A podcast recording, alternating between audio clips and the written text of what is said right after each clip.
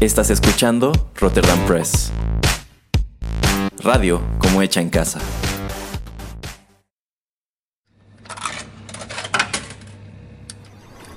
Los videojuegos han deleitado tus sentidos en la pantalla y ahora lo harán en la radio a través de su música. Descubre por qué los videojuegos se han convertido en una manifestación más del arte. Inserta una moneda y acompáñanos. Esto es 8 bits.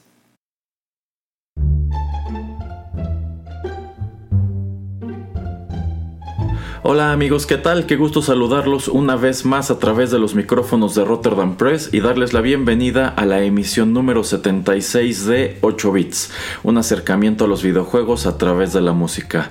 En esta ocasión tengo el gusto de que me acompañe el señor Juanito Pereira. ¿Cómo le va, señor Pereira? Hola, muy bien, ¿qué tal? Y estamos aquí para abordar el que yo considero es uno de los mejores títulos que apareció para el Super Nintendo, un juego muy ingenioso, muy divertido, lleno de nostalgia y referencias a un montón de películas, cosas relacionadas con el terror, el Halloween, etcétera. Y bueno, es que esta emisión 76 es algo así como nuestra emisión de Halloween, tomando en cuenta las fechas en las que se estrena. Y yo considero que el título que abordaremos hoy está muy en orden. ¿De cuál se trata, señor Pereira? Zombies Ate My Neighbors. Exacto, Zombies Ate My Neighbors, que salió en 1993 para el Super Nintendo. Les traemos una selección de su interesantísima banda sonora y en los bloques siguientes estaremos platicando sobre este juego, su concepto, todas las cosas que estaban muy padres al interior de lo mismo y pues a todas las cosas que hace alusión también. Así que nos aguarda algo de plática, vayamos pues con música.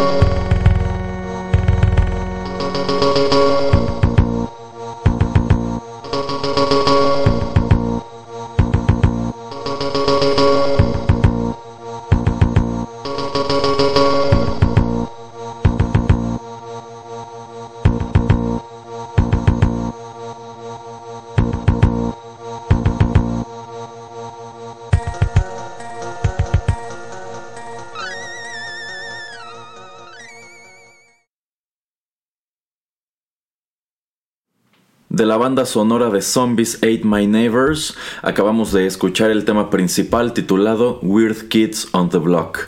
Esto es composición de Joe McDermott. Escuchamos la versión original y a lo largo de esta emisión les presentaremos únicamente versiones originales, si bien esta es una banda sonora de la cual pues no hay muchísimos covers, pero sí existen y la mayoría de ellos están muy padres.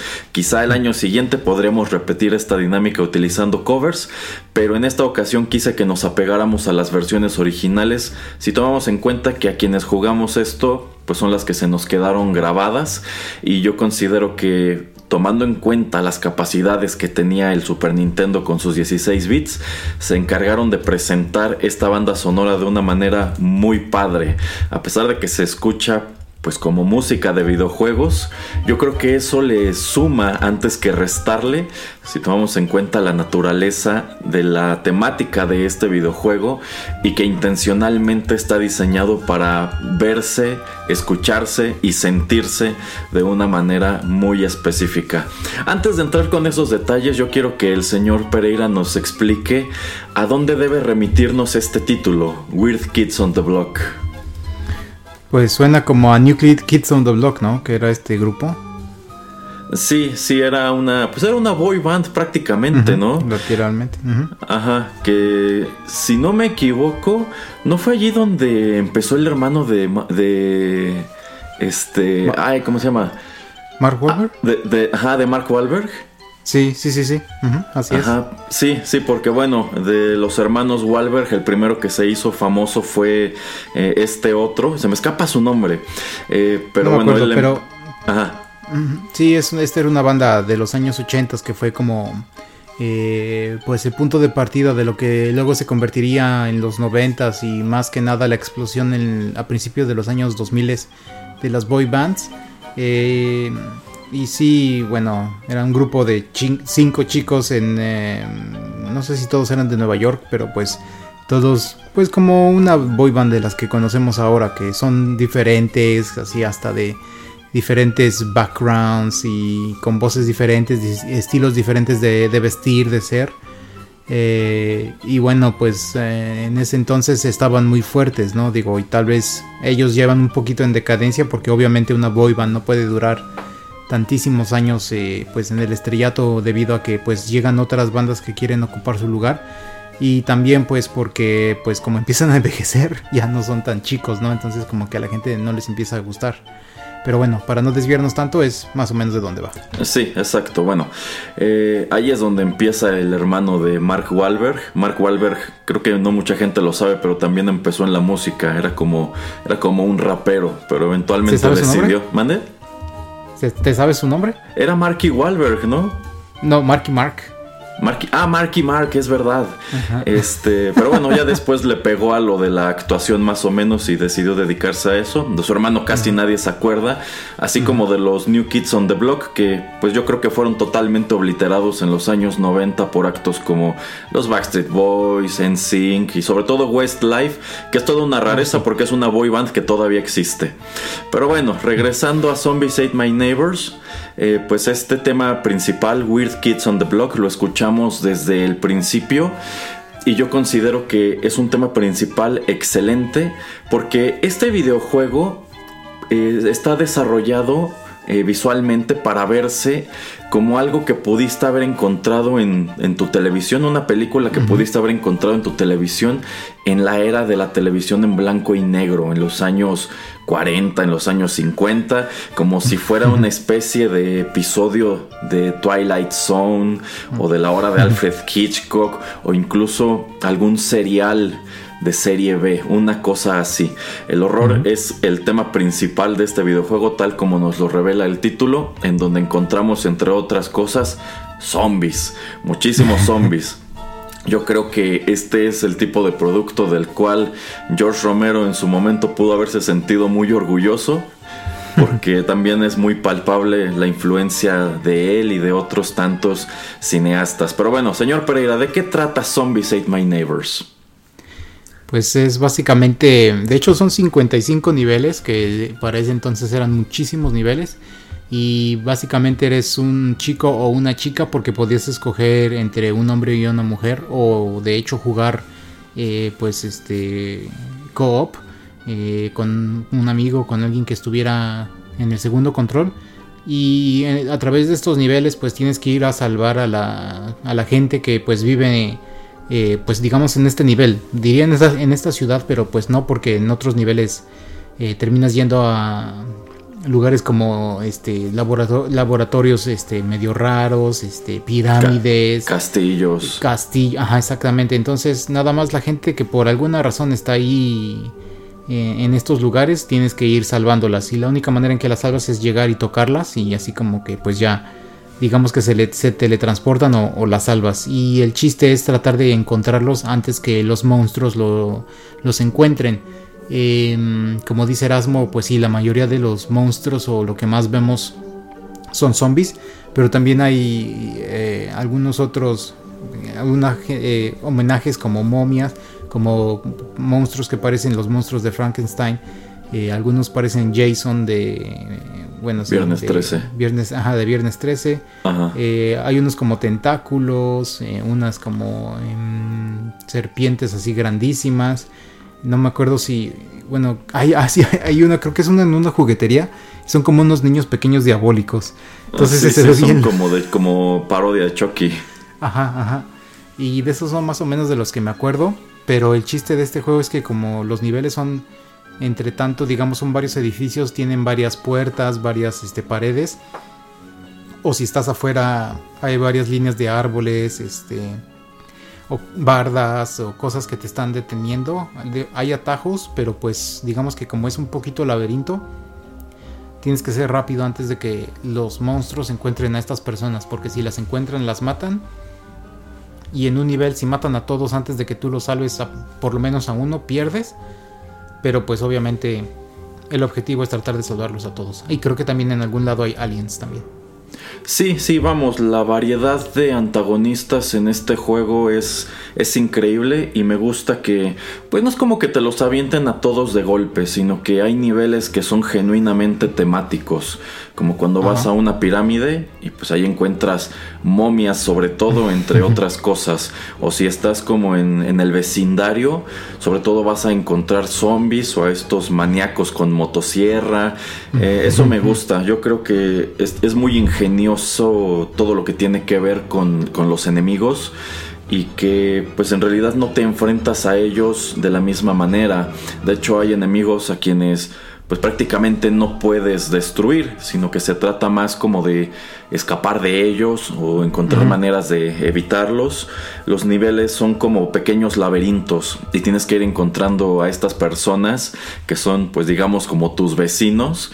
Pero algo que siempre me encantó es que esta gente no aparece como si fueran pues víctimas, sino que son personas que están pues llevando su vida ordinaria totalmente ajenos a lo que está ocurriendo alrededor de ellos, porque puedes encontrar, por ejemplo, a la pareja de turistas que pues se ven como estereotípicos turistas estadounidenses con sus bermudas, sus playeras, gorras, sus cámaras colgando del cuello.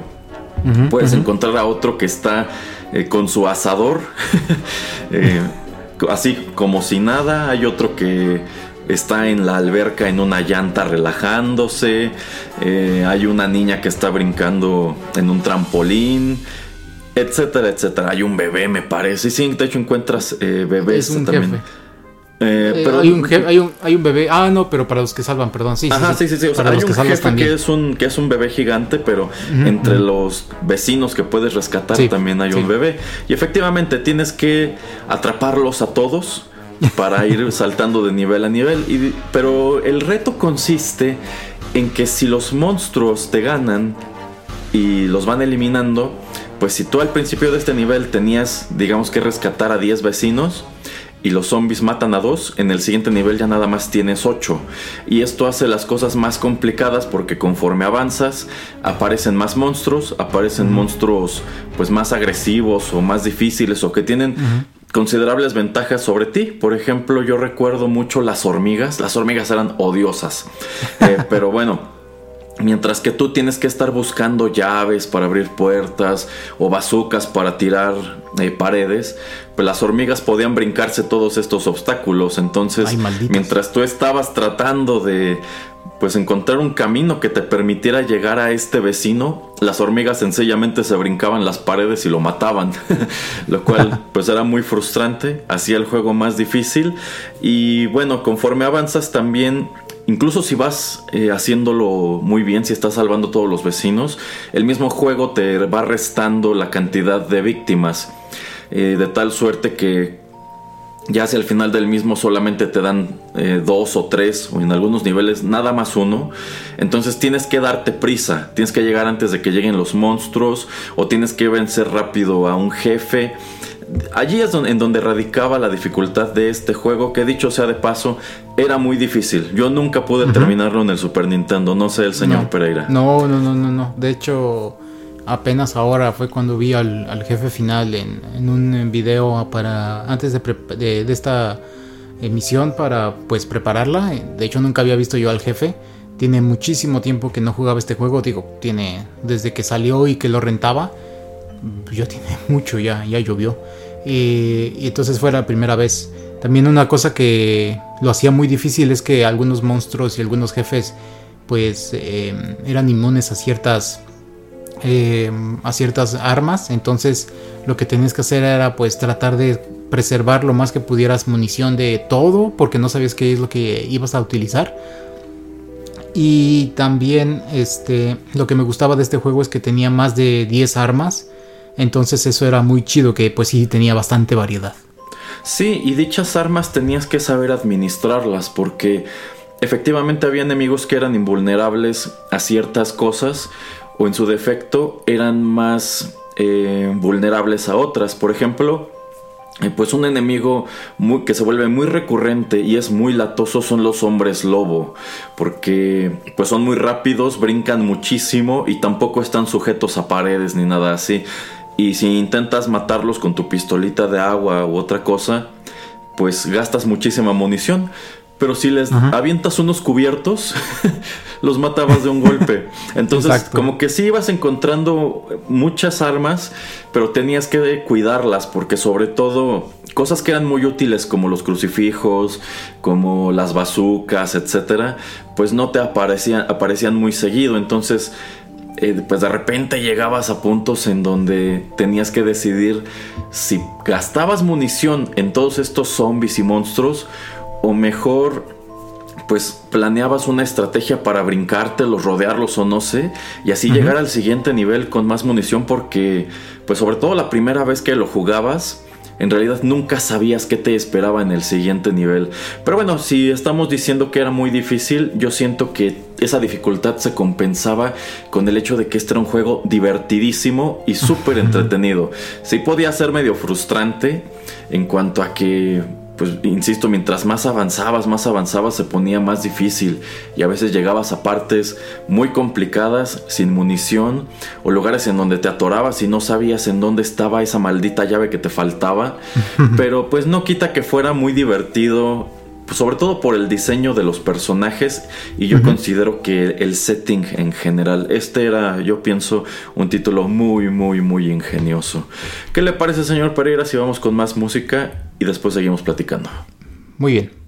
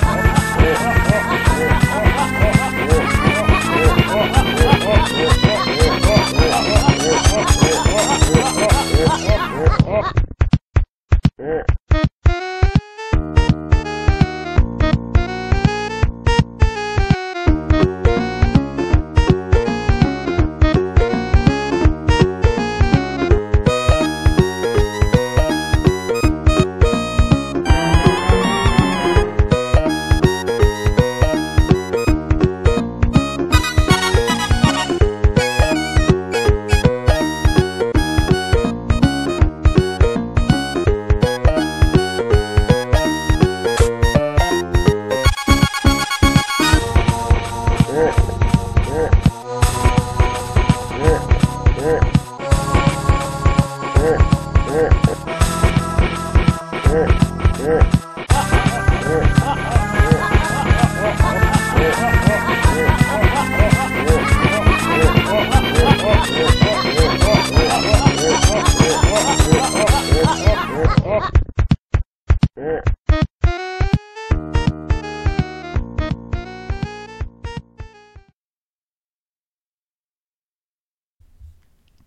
Ya estamos de regreso, de nuevo de la banda sonora de Zombies Ate My Neighbors. Acabamos de escuchar Zombie Panic. Este es uno de tantos temas musicales que van repitiéndose a lo largo de la aventura de estos dos chicos a través de cincuenta y tantos niveles espeluznantes que cada vez se ponen más difíciles, que cada vez están más ingeniosos y que en definitiva toman muchísimo del el cine y la televisión de horror. Ya que esta pieza musical lleva la palabra zombie en el título, en el bloque anterior dije que esta es la clase de juego de la que George Romero se sentiría muy orgulloso porque los zombies que aparecen en este videojuego, pues la verdad son muy parecidos a los que él hizo en sus películas. Es este zombie eh, que casi siempre los pintan como entre verdes y grises, eh, que sale de la tierra, todavía trae su ropa de humano, este, y por lo regular les falta a lo mejor un ojo, les faltan dientes, este, tienen como que, bueno, ya no tienen cabello, tienen heridas expuestas, y solamente deambulan pues sin sentido, tratando de encontrar algún humano a quien comerse. Eh, son el enemigo más débil del juego, básicamente los puedes eliminar con un disparo de la pistola de agua, que por cierto algo que no mencionamos en el bloque anterior es que este juego es súper despiadado porque no te da una sola arma que sea infinita. Todo tiene munición, entonces sí te puedes quedar totalmente desarmado si no tienes cuidado. Eh, los zombies pues son como son como los peones de este juego pero aunque son muy fáciles de matar aunque no son muy veloces pues de repente te los avienta en gran número. Y pues insisto tienes que decidir o peleo o los esquivo.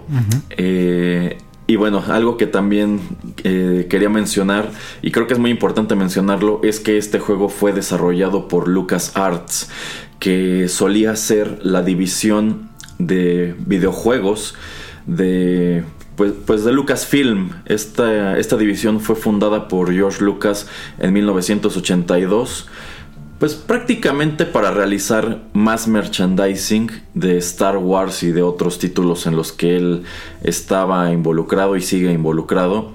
Eh, obviamente esta empresa le pertenece ahora a Disney. Algunas de sus licencias incluso ya ni siquiera las desarrolla LucasArts, porque como los juegos de Star Wars, los juegos de Star Wars antes los hacía LucasArts, ahora los hace EA. Pero bueno, eh, allí sigue LucasArts y en su momento nos dio títulos no solo muy interesantes, sino muy influyentes y memorables, como Maniac Mansion, que bueno, eh, yo siempre he considerado que Zombies Ate My Neighbors es algo así como una secuela espiritual. Porque se sienten como productos muy similares. Como videojuegos no se parecen en nada. Porque Maniac Mansion es una especie de, de RPG, de estrategia. Pero Zombies Ate My Neighbors es un juego totalmente de aventura. Si bien tiene elementos de RPG como que tienes que encontrar items, tienes que administrar tu inventario, etcétera, etcétera. Pero pues me gusta que visualmente se parecen ambos toman muchos elementos, insisto, como de películas de serie B, películas baratas de horror. Eh, y antes mencionó el señor Pereira que uno de los villanos pues son tentáculos. Y son exactamente los mismos tentáculos que aparecen en Maniac Mansion. Exacto. Y eso a mí me encanta. Sí, sí, es Winky Winky para eso. Y de hecho estaba un poquito escuchando esa música de ese juego que sale para el primer Nintendo. Eh, no se escuchaba tan mal. Entonces voy a escucharlo un poco más y tal vez en un próximo eh, eh, en un próximo especial de 8 bits de Halloween les traigamos también más música de, de Manic Mansion. Sí, yo creo que Maniac Mansion es un gran videojuego. Hay un montón de puertos. Yo creo que uno de los más famosos, tomando en cuenta que la consola tuvo un montón de alcance, fue precisamente el de NES pero eh, bueno, también muchos en su momento nos familiarizamos con la versión para, para PC, que pues aún tenía unos gráficos y un sonido súper crudos, pero no por eso dejaba de ser divertido y sobre todo creo que lo que lo enriquecía es que tenía un montón de narrativas, un montón de finales, un montón de maneras de llegar a esos finales y un montón de maneras de perder el juego. eh, sí, en su momento deberíamos hacer un, un programa dedicado a a Maniac Mansion. Pero bueno, lo que respecta al presente, Zombies Ate My Neighbors, pues sí, nos vino desarrollado por este estudio. Yo creo que es uno de sus más grandes lanzamientos. Yo considero que sí es uno de los mejores juegos que se desarrollaron para el Super Nintendo, que en este momento ya estaba en su etapa final. y eventualmente llegó a tener una secuela titulada Ghoul Patrol que no sé si el señor Pereira conoció. Yo no. Eh, no, no la conocí. Apenas también haciendo investigación para el programa me di cuenta. Igual y me pasó por desapercibida y sí habría, sí habría alguna vez escuchado de ella, pero no. No, yo tampoco. Bueno, sí recuerdo que la mencionaron alguna vez en la revista Club Nintendo. Y sí dijeron que era la secuela de, de este juego. De hecho, son los mismos personajes, solamente que ya no se ven igual porque digamos que, que, ya crecieron. Y honestamente no sé gran cosa de ese título, nunca lo jugué, nunca he buscado un gameplay. Tengo entendido que mientras que Zombies Ate My Neighbors fue un juego muy aclamado, aquel pues ya tuvo una recepción un poco más tibia porque pues como que se sentía como más de lo mismo, pero también un juego al que no le metieron tanto ingenio, además de que me parece que gráficamente ya no se parece tanto. Sí, de hecho no, también no, conozco mucho acerca de ese juego, entonces no, no te podría decir mucho acerca de Sí, nos lo llevamos de tarea. Así es. Pero bueno, vamos con más música, señor Pereira.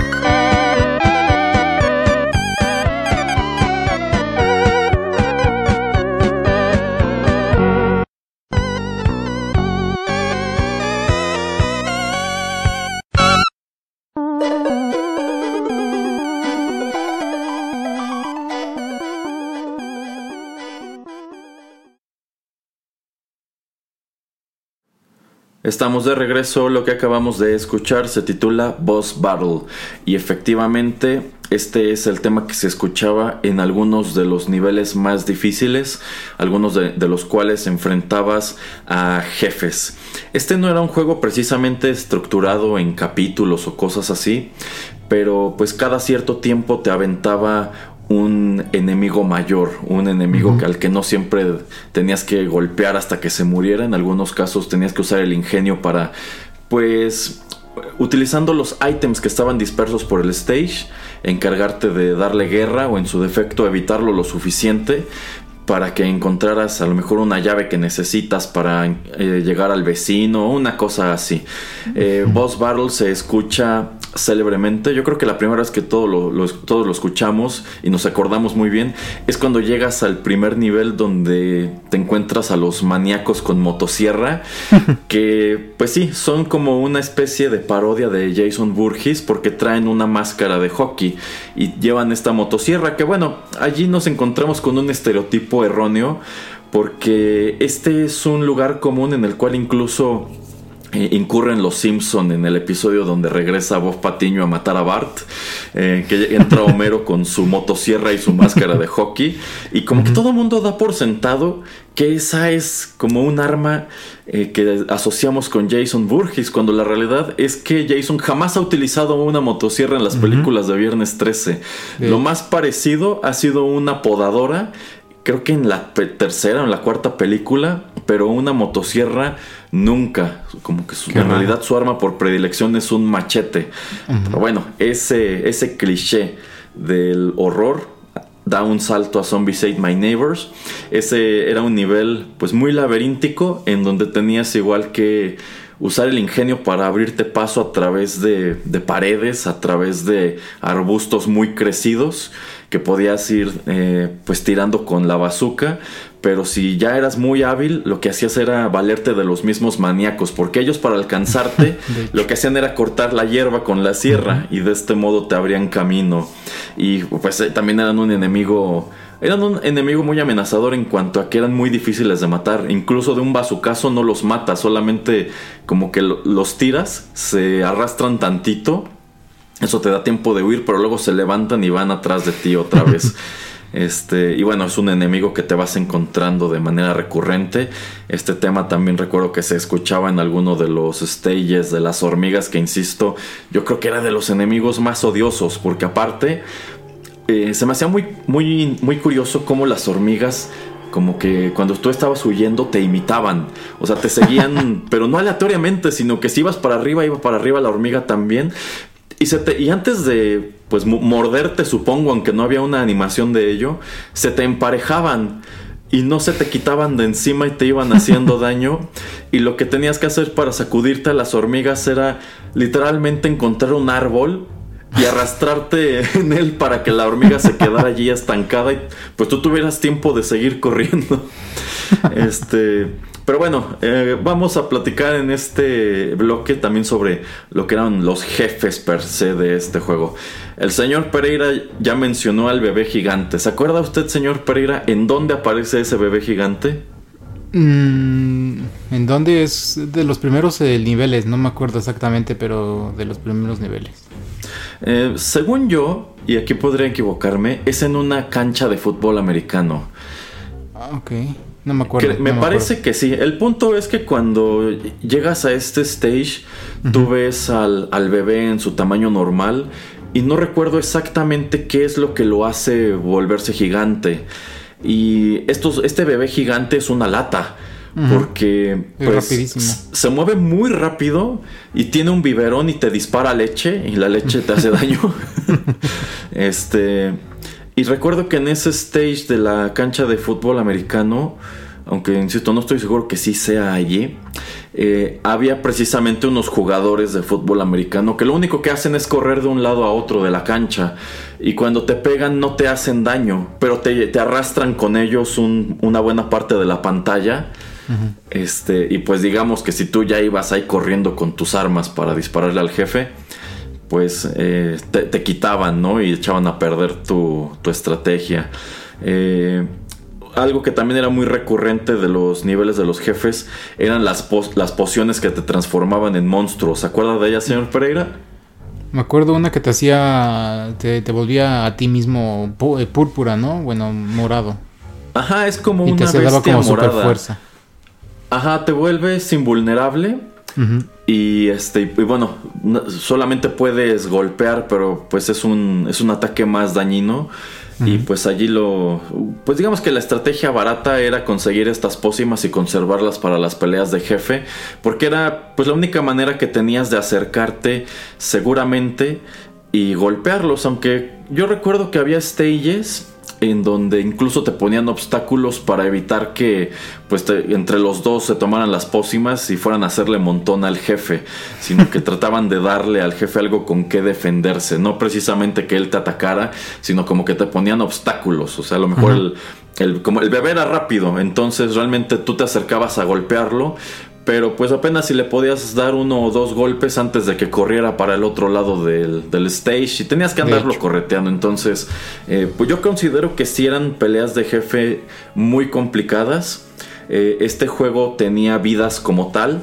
eh, y tenías que cuidarlas. De hecho, tenías barra de, barra de vida y pues dependiendo del enemigo que te golpeara o lo que te sucediera, era la cantidad de daño que recibías. Obviamente los jefes te hacían más daño y te podían quitar vidas rapidísimo. Y pues así como podías perder si no rescatabas a tiempo a los vecinos, pues también si perdías todas tus vidas. Pero para eso tenías el siempre conveniente password. Que no sé, no sé si el señor Pereira se acuerde que en realidad estos passwords no eran nada convenientes. Eh, sí, es efectivamente, porque, bueno, como les decimos, son 55 niveles, pero eh, digamos que tenías que tomar una pausa o que creías que el juego era muy largo entonces, no sé, ibas en el nivel 16. Eh, te detenías por el día, por la noche, X, por X y razón. Eh, escribías tu password, que de hecho el password salía solamente cada cuatro niveles, entonces no salía cada nivel que acababas. Pero pues digo, esto no ayudaba en nada porque cuando volvías a encender tu Super Nintendo o escribías el password y entrabas al nivel en el que te habías quedado, sorpresa, sorpresa, todo, todo, todo lo que tú habías este, recolectado de armamento, de municiones, todo, este, pues digamos que literalmente estaba perdido. O sea, empezabas de cero en, ese, en, esa instancia, en esa instancia y entonces hacía el juego mucho más, más difícil. Sí, sí, a mí siempre me pareció medio absurdo eso de que te quitaran pues tu inventario.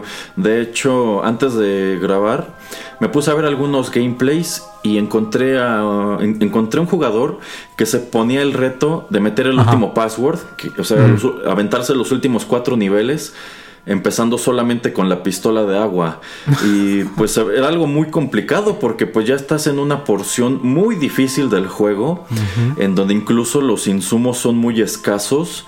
Y pues la primera vez que lo intentó llegó al, sí llegó al último nivel, pero pues no tuvo ya ni con qué defenderse y era, ya era imposible, era una situación insalvable. Y en la segunda vuelta eh, apenitas la libró. O sea, sí tuvo que gastarse todo lo que encontró, pero sí alcanzó a terminar el, juego. Entonces yo creo que eso es algo que deberías poner en tu currículum si puedes hacerlo. que sí, sí. otro jefe era la araña gigante. ¿Se acuerda de esa, señor Pereira? Eh, creo que sale un par de veces, sin, corrígeme si estoy mal, pero era un científico loco que se toma una poción y se convierte en una araña, ¿no? Eh, sí, de hecho, eh, pues esa no es una trama que te explique el juego. No sé si lo hiciera el instructivo, yo nunca lo vi, porque este juego lo rentaba en el videocentro. Eh, pero sí, el, argumento es que es un científico quien desata esta invasión de zombies y monstruos. Es el Dr. Tong. Oh, y efectivamente él en un par de ocasiones se convierte en esta araña gigante que era súper odiosa porque por donde pasaba dejaba telarañas. Así es. Y pues te atorabas y era, era odioso. Era un, era un enemigo muy odioso y tenías que llegar con suficiente podadora para ir quitando estas telarañas, pero no tenía caso porque a fin de cuentas pues era otro jefe que andaba por todas partes y pues volvía a, colocarla. Entonces allí igual tenías que ingeniártelas porque la poción no te servía de gran cosa en vista de que pues como bestia no podías correr atrás del jefe porque estaba todo lleno de telarañas. También estaban los gusanos gigantes. Ah, esos que a, mí, a mí siempre me recordaron esta famosísima película con Kevin Bacon de Tremors. sí, sí, no, no, no, sé en qué año haya salido esa película, pero si, si acaso salió antes que este juego, yo estoy segurísimo que es de allí de donde agarraron inspiración para esos monstruos. Seguramente. Sí, es por ahí de esos años seguramente. Sí, y bueno, otro enemigo que creo que no contaba precisamente como jefe, pero también era muy latoso, era el vampiro. no me acuerdo de ese. Eh, bueno, el chiste es que sobre todo en los niveles de castillo, eh, de repente veías unos murciélagos volar por la pantalla y de nuevo no estaban sujetos a las paredes ni nada de eso. Podían alcanzarte en donde estuvieras y ya que estaban cerca, eh, se convertían en un vampiro que te mordía. Ah, ok, Ajá. Y bueno, lo, odioso de ese enemigo es que conforme te atacaba se volvía a convertir en los murciélagos y en ese momento era invulnerable y podía alejarse muy rápido. Entonces ahí tenías que guardar tus crucifijos porque esa era el arma que más daño le hacía. o también recuerdo que había había un ítem que era para hacer daño en toda la pantalla, era como una cajita dorada. De hecho se supone que es la caja de Pandora. Exactamente. Exactamente. Ajá. Eh, bueno, esas, e, ese también era un ítem muy raro que pues como que guardabas para jefes o guardabas para situaciones en donde de repente el juego te aventaba un montón de enemigos. Sí, y no sé si te acuerdas que también había un platillo volador. Sí, la verdad casi no me acuerdo de ese nivel del platillo volador.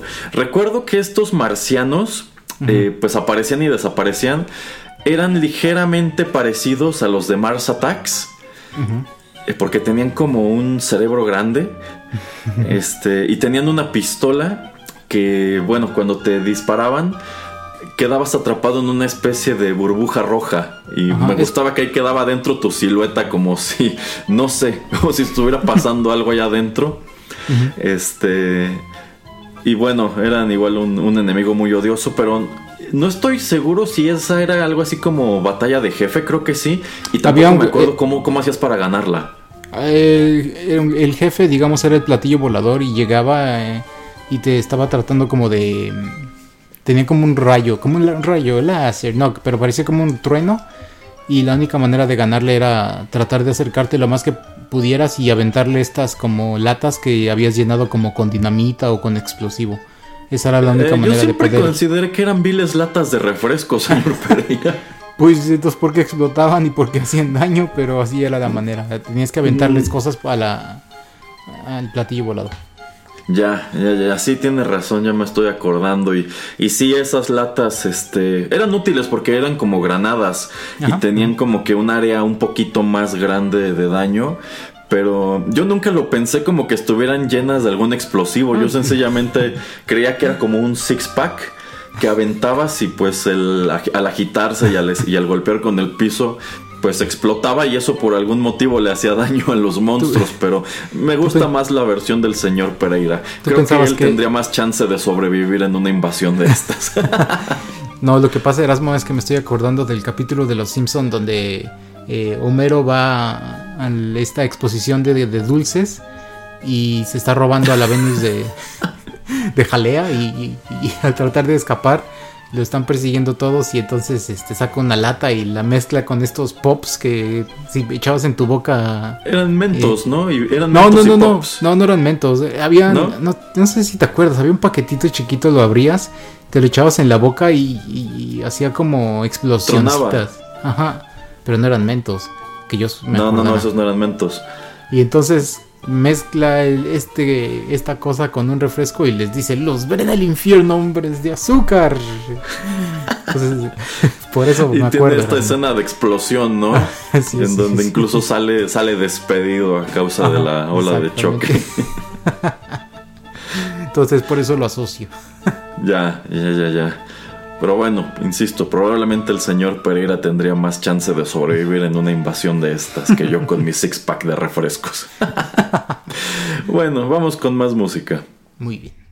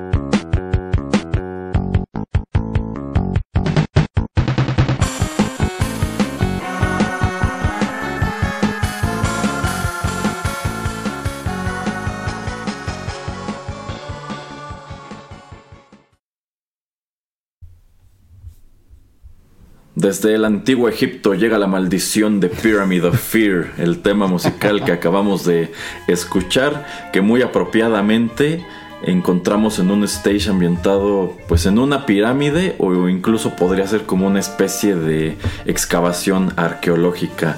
Eh, un stage en donde hay por supuesto momias, me parece que también hay fantasmas. Y en donde tienes que rescatar pues además de a tu, a tu surtido de vecinos ordinarios como señores de asador, turistas, niños y demás, a pues arqueólogos que están allí muy despistados con sus lupas investigando quién sabe qué cosas. Y pues me gusta que igual es un personaje súper estereotípico porque trae su, su trajecito kaki, una camisa de manga corta, shorts y pues un sombrero como pues sí como de como de safari, una cosa así por el estilo. Aunque bueno, tomando en cuenta el estudio que desarrolló este juego, yo honestamente habría esperado encontrar aquí algún guiño a Indiana Jones. De hecho. Que bueno, ya que lo menciono, no sé si el señor Pereira jugó en su momento la colección de Indiana Jones para el Super Nintendo. Híjole, no me acuerdo. Seguramente sí lo hice una vez, pero no, no me acuerdo por qué. Ah, bueno, pues sencillamente es un título que me viene a la cabeza. Eh, muchos lo recuerdan como un juego bastante mediocre, pero la verdad a mí me gustaba. Realmente era, era un juego un poquito largo, era de plataformas, aunque por allí le variaba. Tenía, por ejemplo, un episodio eh, de avión, tenía un, un, stage de persecución, este, pero abordaba la trama de las primeras tres películas de Indiana Jones que eran las únicas que existían en ese momento. Y este y se me hacía padre. Y de nuevo tomando en cuenta la naturaleza de este stage a mí me hubiera gustado encontrar aquí un, algún guiño a Indiana Jones o en su defecto que quizá el vecino del explorador o arqueólogo fuera efectivamente Indiana Jones. Aunque bueno váyase a saber cómo estuviera la cuestión legal de ese título en específico en aquel entonces o por lo menos con una fedora, ¿no? Digo, no es, no es exactamente un rip-off, pero pues es algo que pues es más o menos parecido. Sí, y quién sabe si sí haya tal guiño y sencillamente no lo vimos o no le pusimos suficiente atención. Ajá, pero bueno, este es el nivel de la momia. Si no mal recuerdo, hay por lo menos otro, si no es que un tercero que están ambientados precisamente eh, pues en algo así como, como la pirámide. Pero bueno, eh, durante el corte me vino a la mente otro villano que pues me parece muy inusual, igual era muy odioso y no sé si se acuerde el señor Pereira de él, que eran los hongos. No, no me acuerdo.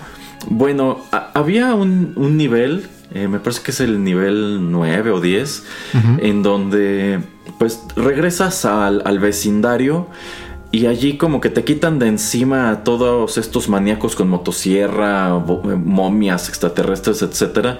Y únicamente enfrentas zombies y tienes que ir pues a través de este vecindario rescatando a los vecinos. Tienes que abrir puertas, atravesar de un patio a otro a través de casas, etc. Pero todo el tiempo está creciendo en el suelo un hongo que se va esparciendo y no puede, bueno, sí puedes caminar sobre él, pero te hace daño. Entonces, lo que utilizas para para pasar a través de estas áreas llenas de hongo es la podadora. El problema es que una vez que atravesaste, el hongo sigue creciendo. Me gusta oh, que el hongo se va esparciendo y en donde ya lo cortaste, aparece nuevamente. Entonces, eh, siento que era la clase de nivel en donde a, través de distinta, a, través de varias repeticiones, como que tienes que memorizar la ruta para, pues, adelantártele al hongo y saber de qué manera utilizar tu podadora que bueno, quizá en, en, teoría suena como un arma muy inútil, pero pues al final yo creo que sí era una herramienta que podías utilizar para un montón de cosas, entre ellas pues quitar las telarañas y deshacerte de este hongo.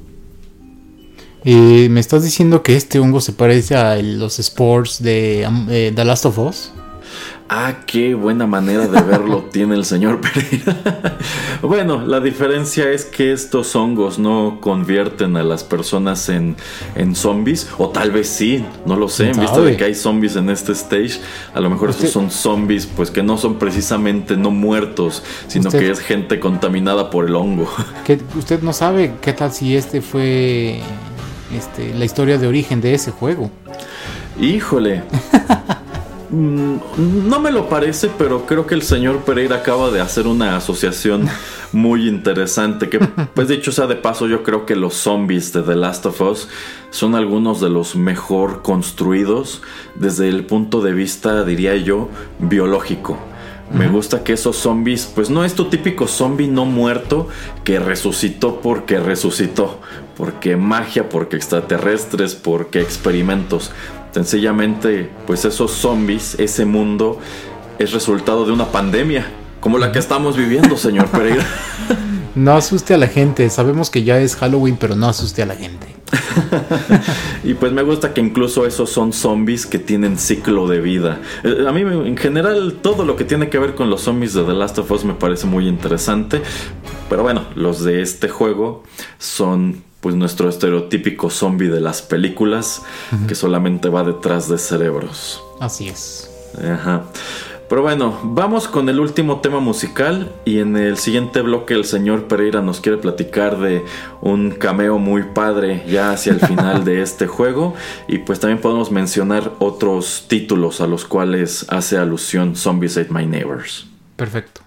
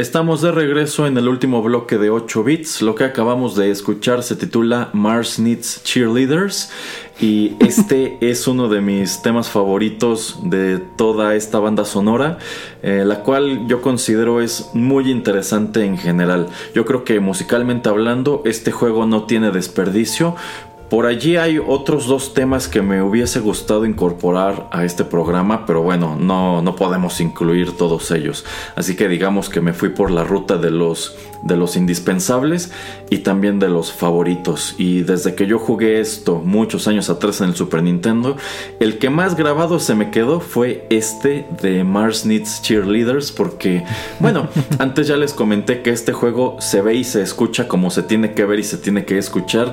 Y si tomamos en cuenta que este es como tu stage de invasión extraterrestre, pues le metieron estos chillidos como igual de de pues de película vieja y barata de extraterrestres, yo creo que algo muy parecido a lo que hizo en su momento Danny Elfman con Mars Attacks. Entonces es, de es de esos niveles en donde la verdad la música quedó como anillo al dedo. y bueno, a ver, el señor Pereira nos quería platicar de un cameo. Bueno, de uno y de varios, porque cuando terminas el juego, pues digamos que el último nivel, bueno, cuando terminas eh, de, eh, de, vencer al, último jefe, al científico este loco, que de hecho eh, la pelea está muy chida porque, bueno, spoilers, no spoilers, les digo, apenas empecé a ver la, la pelea antes de grabar. al final se vuelve una cabeza gigante que va flotando y esta cabeza como la vas venciendo eh, empieza a perder eh, pues la, carne, el rostro y de hecho en algún punto los ojos de este científico eh, empiezan a atacarte y todo, o sea, se salen del, de su cráneo y empiezan a seguirte. Entonces se me hace un nivel muy tétrico en ese sentido, un jefe muy chido, pues para que sea el último de un título así de este tipo de, pues, de horror, de terror. Y ya que terminas de vencerlo, pues el siguiente nivel, básicamente es muy meta porque llegas a las oficinas, yo digo que son de, de Lucas Arts y pues la primera persona a, la que ves y con la que hablas es este con George Lucas. Y no me acuerdo exactamente qué es lo que la plática, pero básicamente lo que te dice es, ah, pues qué bueno que ya venciste al malo, ahora regresa y ponte a trabajar. Pero digo, también es un nivel donde hay cosas que hacer, gente que salvar y también eh, toda la gente que participa, bueno, no, toda, pero muchas de las personas que participan creando este juego están en esa oficina, entonces puedes hablar con muchos de ellos, pero a su vez también hay, hay monstruos ahí rondando, entonces tienes también como que tener cuidado o, destruirlos. Entonces se me hace, pues no es un guiño, pero es además algo muy, muy chido que, que hayan decidido hacer esto en este juego, Erasmo. A mí se me hace un momento efectivamente muy meta y que incluso podríamos comparar con los cameos de Stan Lee en las películas de Marvel. Creo que pudo volverse un trop recurrente que en los juegos desarrollados por Lucas Arts te encontraras a George Lucas o hiciera pequeñas apariciones, pero pues no sé si en algún otro suceda, pero por lo menos en este sí. Por momento, señor Pereira, nos está diciendo que este juego no tiene final. Pues es que ese es el, ese es el final, ¿no? Pues sí, ese es el final precisamente. Así como que ponte a trabajar y punto. Sí, porque, insisto, yo nunca terminé esto en el Super Nintendo. Mucho tiempo después lo descargué en un emulador, pero pues no tuve la constancia suficiente para terminarlo. Insisto, sí mm. es un juego muy aburrido. Al cabo de que vas perdiendo y perdiendo, pues no es como que te frustres, pero como que dices, ay ya, mejor voy a hacer otra cosa, ¿no? Eh, entonces no, nunca llegué al, nunca llegué al final.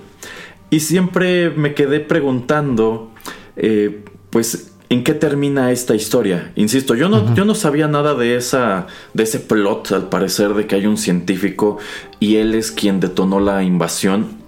Y bueno, él es el, el, último jefe.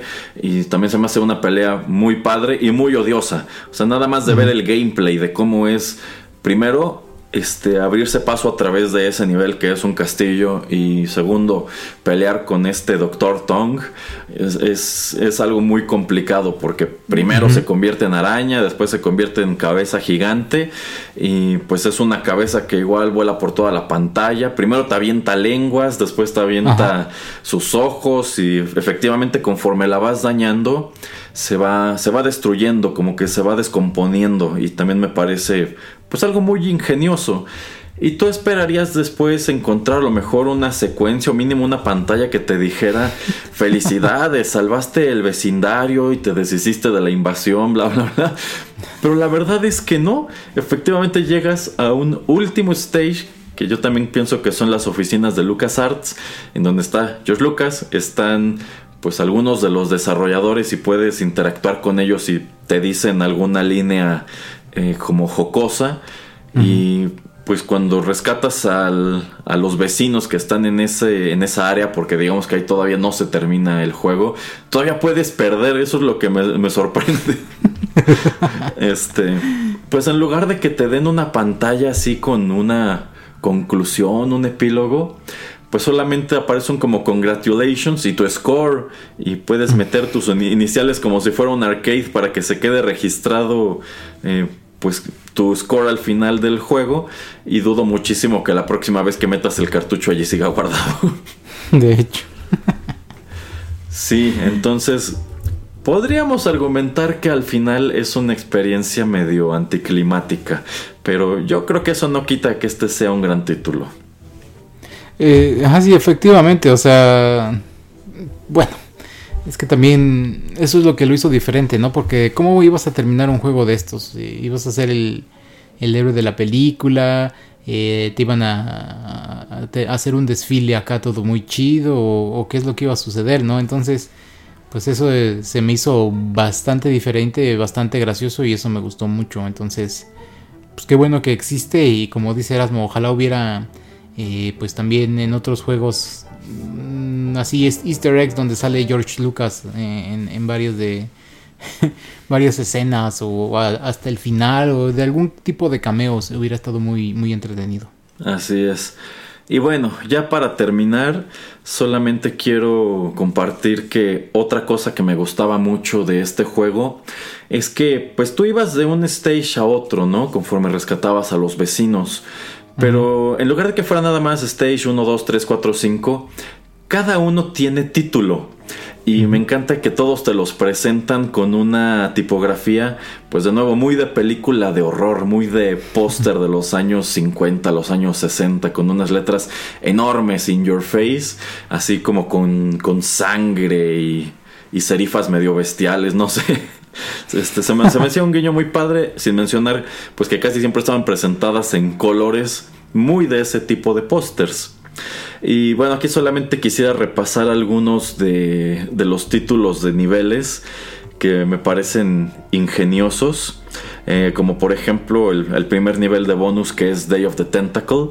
Eh, sé que hay una película muy vieja eh, que lleva ese título. La verdad nunca la he visto y ni siquiera sé de qué trata, pero bueno, allí encontramos un guiño de nuevo a todo ese cine de horror que inspiró el aspecto gráfico de este juego. El nivel 3 se titula Terror in Ale 5. Está ambientado en un pues en una especie de supermercado, o centro comercial y es en donde encuentras por primera vez a esos muñecos asesinos tipo Chucky. que recuerdo que de entrada cada que aparecían tenían una risa como malévola y te perseguían con una pequeña hacha. que me parecía algo muy gracioso, pero encima de eso podían aventarte dicha hacha.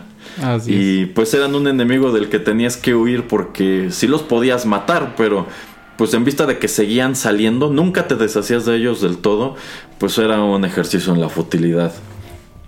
Eh, sí. Ajá. Eh, dime, dime, dime, dime. Otro es eh, Toxic Terrors, en donde encontramos a unos enemigos que no hemos mencionado que son como, como de blob, una cosa así. Son pues como pues como masas que te avientan pues pedazos suyos y cuando te cae encima eh, pues recuerdo que se te quedaba pues como un pedazo de, de gelatina y este y eso hacía que bueno el personaje se supone que no podía ver pero tú sí pero recuerdo que eso como que alteraba de alguna manera tu control. Te, creo que te hacía más lento y necesitabas como dar vueltas para sacudírtelo. Sí, sí, sí. De hecho, no me estoy tratando de acordar de algún otro nivel bonus, pero no, no, no recuerdo en este instante. De las cosas que tal vez también no dijimos, es que había muchos, bueno, lo que habías comentado de, por ejemplo, estos hombres con las sierras que podían hacer eh, pues hoyos en, en, los arbustos, que también había lugares, no sé, por ejemplo, eh, en las mansiones o así, había chimeneas eh, con fuego, entonces tú podías utilizar tu pistolita de agua, apagar ese, ese, fuego y se abría como una, una puerta, pues digamos, secreta. Y eso era de ese tipo de cosas que pues sí había bastantes en este juego y eso se me hace raro, chistoso y muy chido de que pues ya no hay juegos como esos, ¿no? Erasmo, o sea, que tienen muchísimos secretos, algunos tal vez no pues eh, tan relevantes o tan necesarios para avanzar en la historia, pero pues que le dan un poquito de extra y que si estás jugando este juego por la segunda, tercera, cuarta vez, encuentras nuevas cosas que explorar y que ver. Sí, vamos, de que hubo mucho ingenio aquí lo hubo y yo creo que incluso hoy este es un título bastante fresco. O sea, gráficamente ya está fechado, se ve netamente como algo que pudo aparecer en el Super Nintendo. Pero, por ejemplo, a mí me gustaría mucho que hubiera una versión móvil. A mí me gustaría traer esto en mi teléfono y pues allí ponerme a jugarlo, aunque bueno, el control en definitiva no es el mejor. Eh, regresando a lo de títulos de niveles, hay otro que, que se titula The Day the Earth Ran Away, que esto es parodia de The Day the Earth Stood Still. Este es uno de esos niveles donde hay marcianos. Está Nightmare on Terror Street, alusivo a Nightmare on Elm Street. Eh, no Assembly Required es otro de esos en donde te encuentras muñecos asesinos tipo Chucky o tipo el muñeco asesino de Krusty de los Simpsons. I Was a Maniac Lumberjack. Ese es de, Locos de Sierra. Labyrinth of Horrors. Monsters of the Blue Lagoon. Eh, Destroy All Vampires. Eh, Danger in Picnic Park. O sea, lo que me gusta es eso, que incluso se escuchan como títulos de esas películas de horror baratas eh, que pudiste haber encontrado pues ya muchas décadas atrás. Sí, Sí, exactamente. Muchos spoofs de eso, de los 50s, de los 60s. Y bueno, pues que yo creo que si tus papás veían los títulos, eh, tal vez no en, un lugar donde mm, de habla hispana, pero pues tal vez si en Estados Unidos, en Inglaterra, en Australia, eh, pues si conocían los papás de, de, esos niños en ese entonces los títulos, yo creo que era chistoso y pues tal vez de alguna manera más accesible o más fácil que los dejaron jugar entonces los juegos. Sí, porque vamos, a pesar de que la temática central es el horror, pues no es un horror que digamos deba darte miedo o recurra a cosas muy gráficas. Es un humor muy estereotípico, eh, es un terror muy estereotípico y muy humoroso. De hecho. Es como, es como una caricatura, es como una gran parodia de pues todos esos títulos, todos esos personajes. Eh, yo creo que Zombies Ate My Neighbors en general es una experiencia muy muy rica y de allí que pues es el videojuego que escogimos para nuestra emisión de Halloween de este año que vaya que sí ha sido bastante espeluznante. Exacto. Pero bueno, ¿algo más que agregar, señor Pereira? Eh, no, les recomiendo mucho que vean el gameplay. Eh, pues obviamente yo creo que la única manera en que van a poder bajarlo será en algún ROM. Eh, porque la última vez que sale creo que fue para la consola virtual del Wii. Entonces ya llovió. ojalá pues en el Switch lo pudiéramos bajar prontamente. Entonces eso sería muy chido. Y como dice Erasmo pues por lo menos tenerlo en el móvil. Pero pues a mí me gusta más que estuviéramos en alguna de las tiendas de PlayStation o en tu PC, que lo pudieras bajar en alguna de estas cuentas de stream o, eh, alguno de esos lugares. Eh, sería chido de Steam, no de stream. Y bueno, eh, muy recomendable y pues como les digo, no se hacen juegos tan extensos y tan interesantes como esos pues hoy en día. Muy diferente, pero pues muy, muy, muy chido que, que salió este juego y que existe este juego. Mm, sí, efectivamente, hoy en día no hay un puerto oficial. Yo creo que esto se hubiera jugado muy padre en el 10. Creo que también funcionaría muy padre en el Switch. Pero tomando en cuenta que este juego actualmente le pertenece a Disney, probablemente es la clase de cosa que pues sacarían quizá para la tienda en línea del PlayStation ahora. De hecho. Pero bueno, con eso llegamos al final de este programa. Muchísimas gracias por la sintonía. Eh, si no están al tanto, les tenemos unos cuantos contenidos más a propósito, a propósito de Halloween a lo largo de esta semana aquí en Rotterdam Press. Así que no se los pierdan. Despídase, señor Pereira. Muchas gracias a todos y que tengan un feliz Halloween. un feliz Halloween. Hasta la próxima. Bye.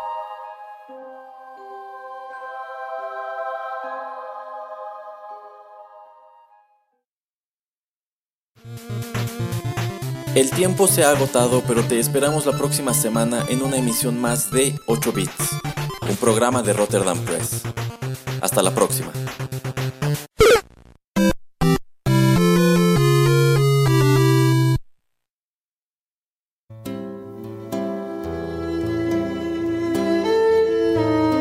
Estás escuchando Rotterdam Press.